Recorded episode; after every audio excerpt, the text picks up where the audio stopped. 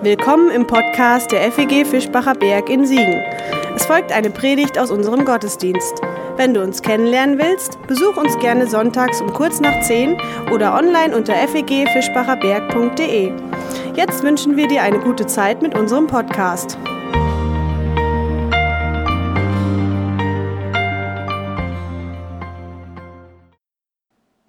Wir haben gerade ein Video gesehen, das in dieser Woche für Aufsehen gesorgt hat. Ich weiß nicht, wer von euch es schon gesehen hat über die unterschiedlichen Kanäle, YouTube, Facebook.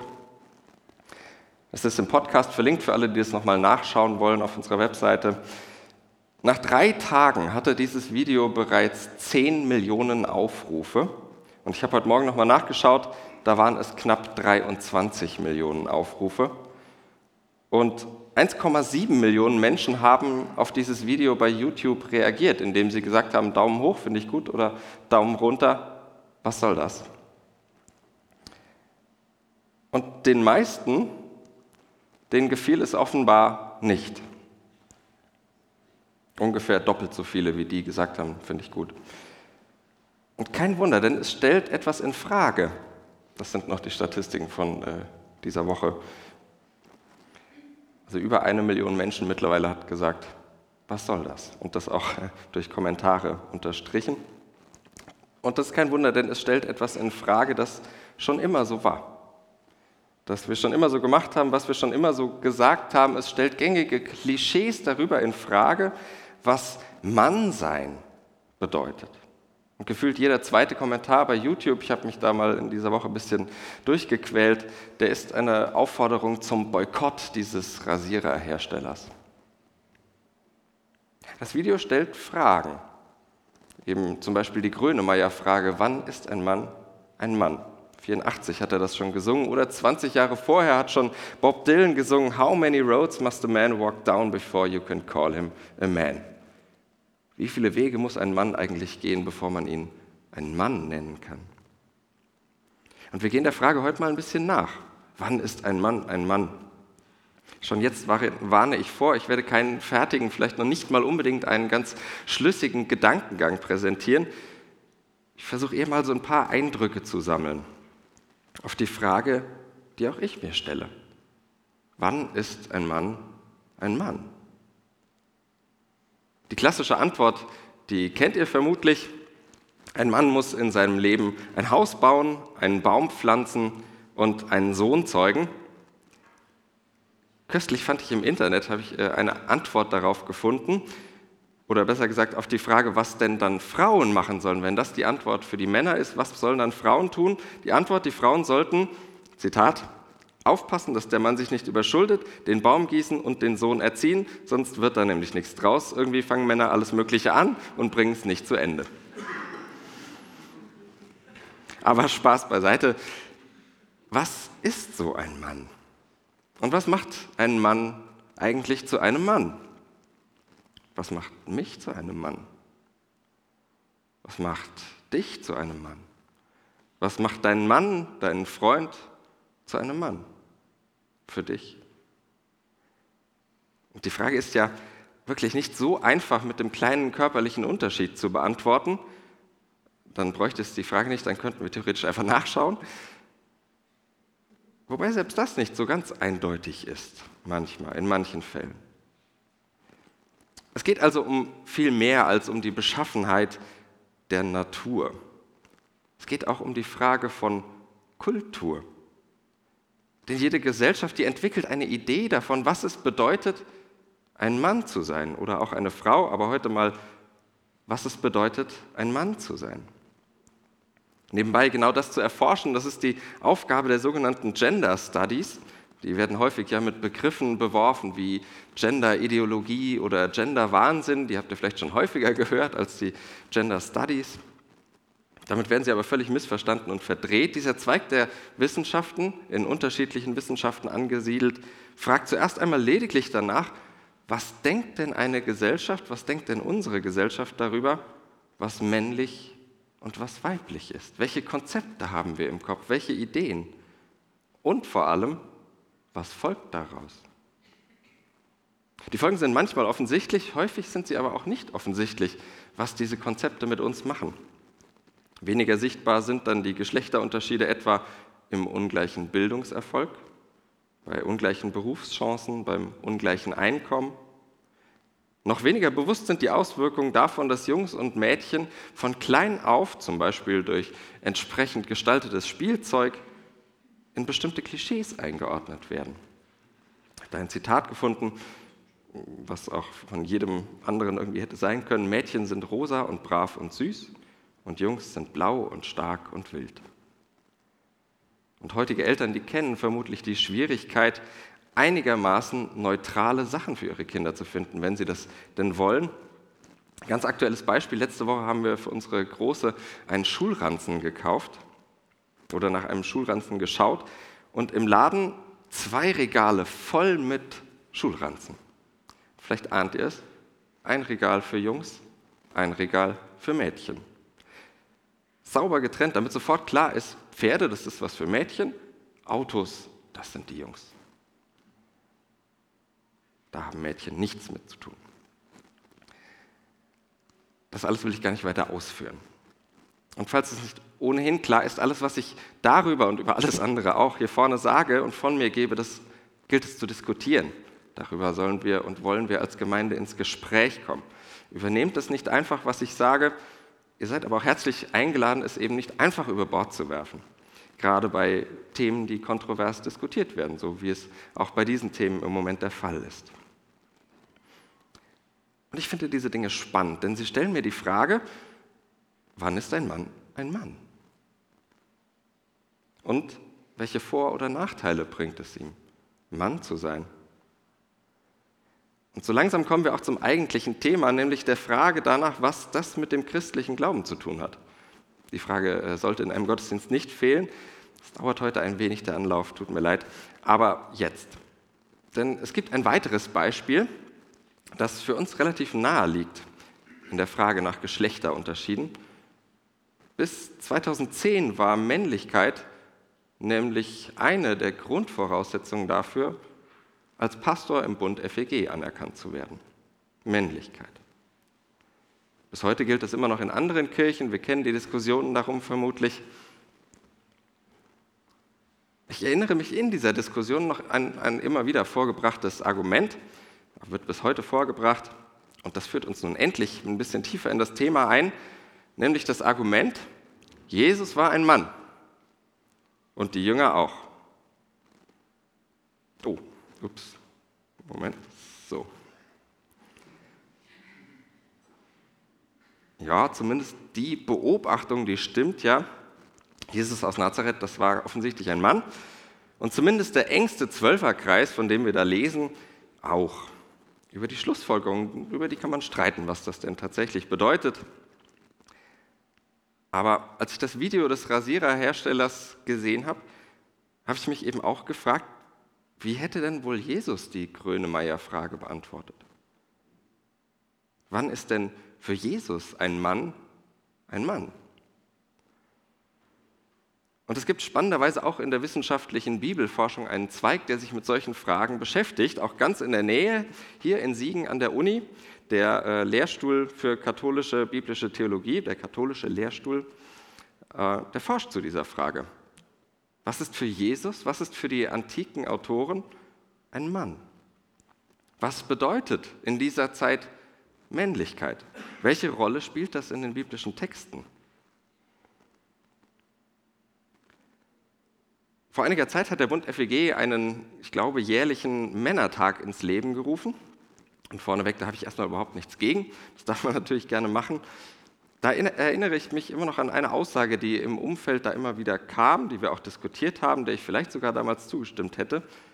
Sowas braucht es, denn irgendwie sind Gemeinden ja doch meistens eher auf Frauen ausgerichtet, so mit dem, was sie machen, irgendwie weiblich gestaltet.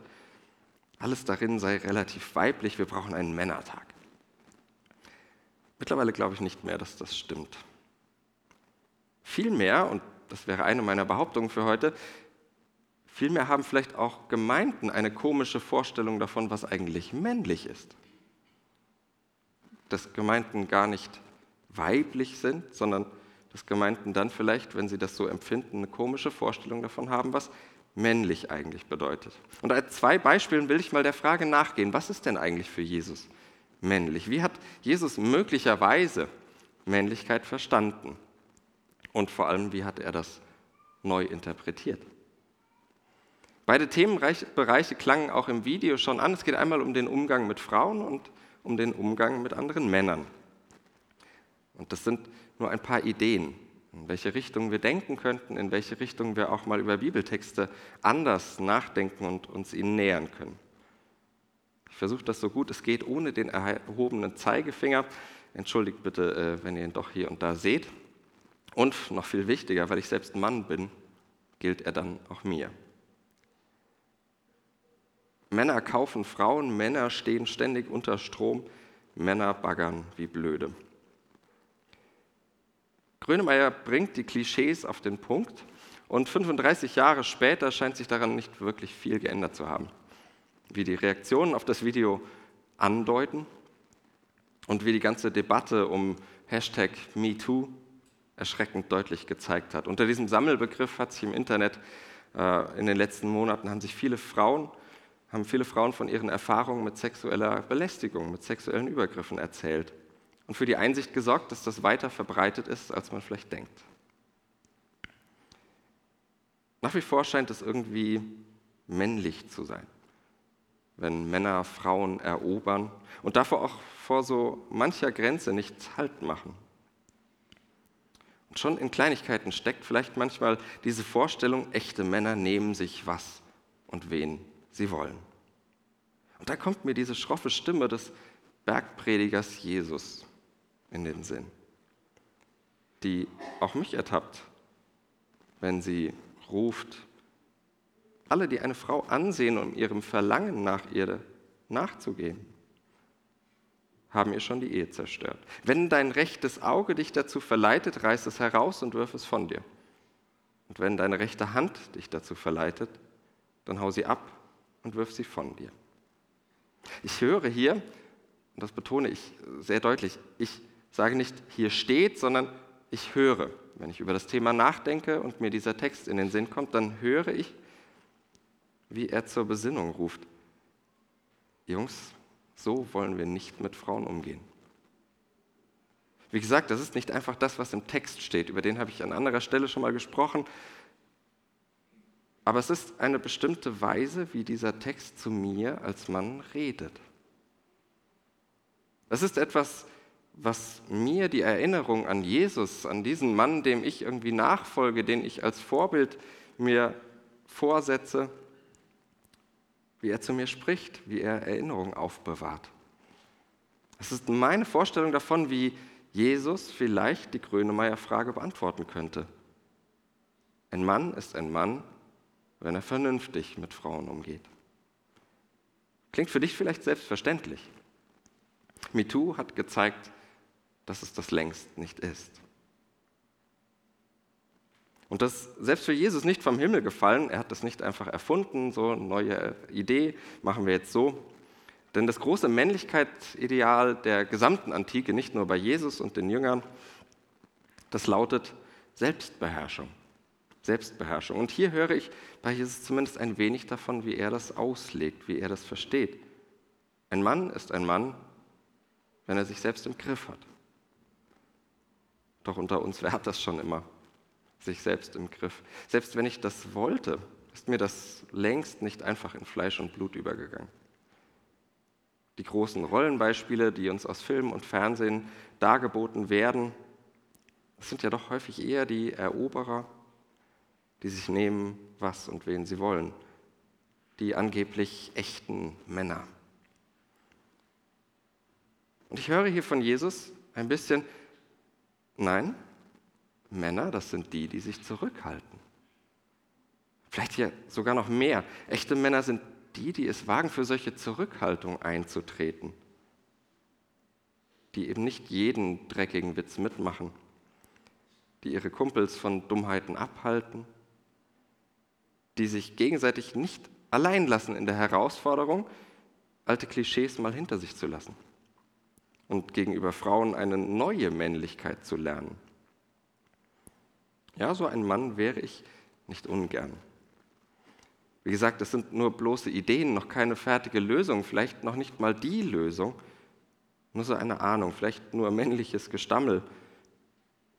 Und trotzdem werde ich den Eindruck nicht los, dass sich darin etwas vom Shalom finden lassen könnte. Diesem Frieden, der uns schon vorletzte Woche begegnete und in der Jahreslosung durch das Jahr begleitet. Etwas von dem göttlichen Frieden, der sich vielleicht ja eben nicht nur zwischen Nationen und Religionen durchsetzen will, sondern auch zwischen den Geschlechtern. Ich ahne, dass in einer solchen Version von Männlichkeit in Ordnung kommen könnte, was so oft ganz und gar nicht in Ordnung ist.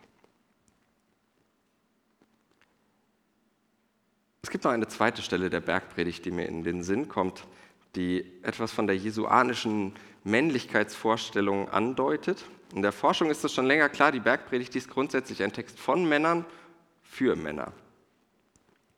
Und das trifft auch auf diese Stelle zu, die ich äh, euch gleich nenne, aber eins nach dem anderen. Der Kurzfilm, den wir gesehen haben, des Rasiererherstellers, der nahm noch ein weiteres, weiteres Klischee ins Visier, das sich ziemlich hartnäckig hält. Jungs prügeln sich.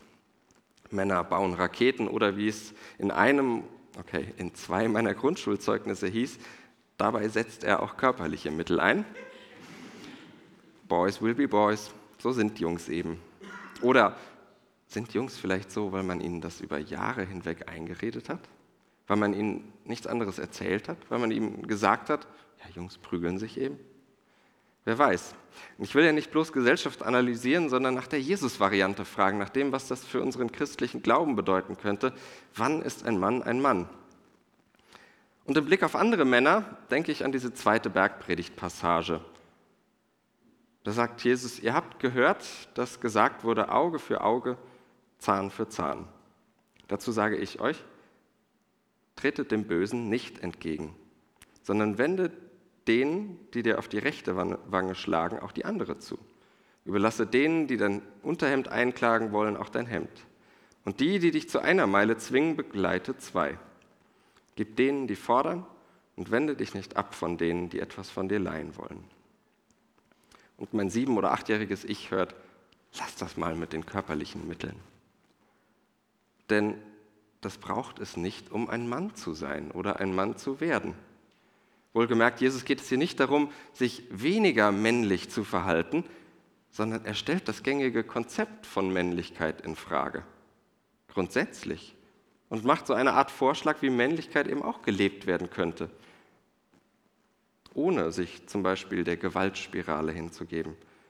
Männer müssen eben keine Raketen bauen, sondern sie können auch Diplomatie betreiben, miteinander reden. Das tut oft mindestens genauso weh. Jungs müssen sich nicht prügeln, um Männer zu werden. Sie können Konflikte auch anders gewinnen. Ja, und ums Gewinnen geht es hier tatsächlich. Und es mag ins Klischee passen, aber der Weg dahin ist ein anderer. Es ist kein bewaffneter, sondern im Gegenteil ein entwaffnender. Die andere Wange hinhalten, die demonstriert nämlich dem Antiken gegenüber, Schlicht und einfach, na, hast dich wohl nicht im Griff, oder? Es packt den Gegner sozusagen bei seiner Männlichkeit. Aber die sieht eben so ganz anders aus als das Klischee. Sie kommt ohne körperliche Gewalt aus. Sie riskiert sogar viel mehr vermeintliche Schwäche. Und nochmal, nicht als ein Mangel von Männlichkeit, sondern in gewisser Weise vermeintliche Schwäche als Männlichkeit. Ich breche hier mal ab und versuche mich an ein paar Schlussgedanken. Was um alles in der Welt bedeutet das für den christlichen Glauben? Und vielleicht ist es ja wirklich nur das, was ich schon angedeutet habe, und das wäre für mich schon eine ganze Menge. Vielleicht sind das kleine Schrittchen auf dem Weg des Shalom, wie wir vor zwei Wochen über ihn nachgedacht haben. Der Shalom. Vielleicht sind es solche kleine Versuche, die Welt ein bisschen mehr in Ordnung zu bringen. Und vielleicht wird uns diese Shalom-Perspektive ja tatsächlich auch zu einer göttlichen Perspektive, zu einem himmlischen Blick auf unsere manchmal so unordentliche Welt. suche Frieden und jage ihm nach. Denn ich glaube, die Idee von diesem Shalom, von der Geordnetheit der Welt, vom Frieden, die ist tatsächlich was für echte Männer. Amen.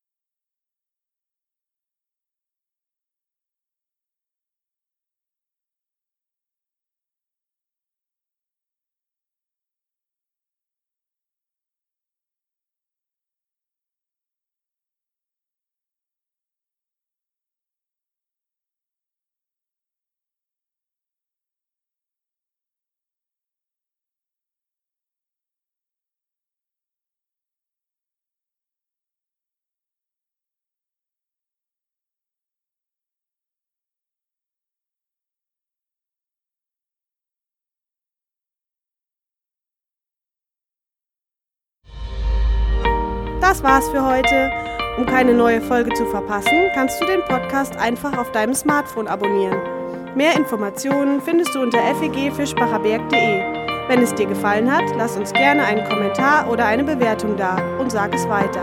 Tschüss und vielleicht bis zum nächsten Mal.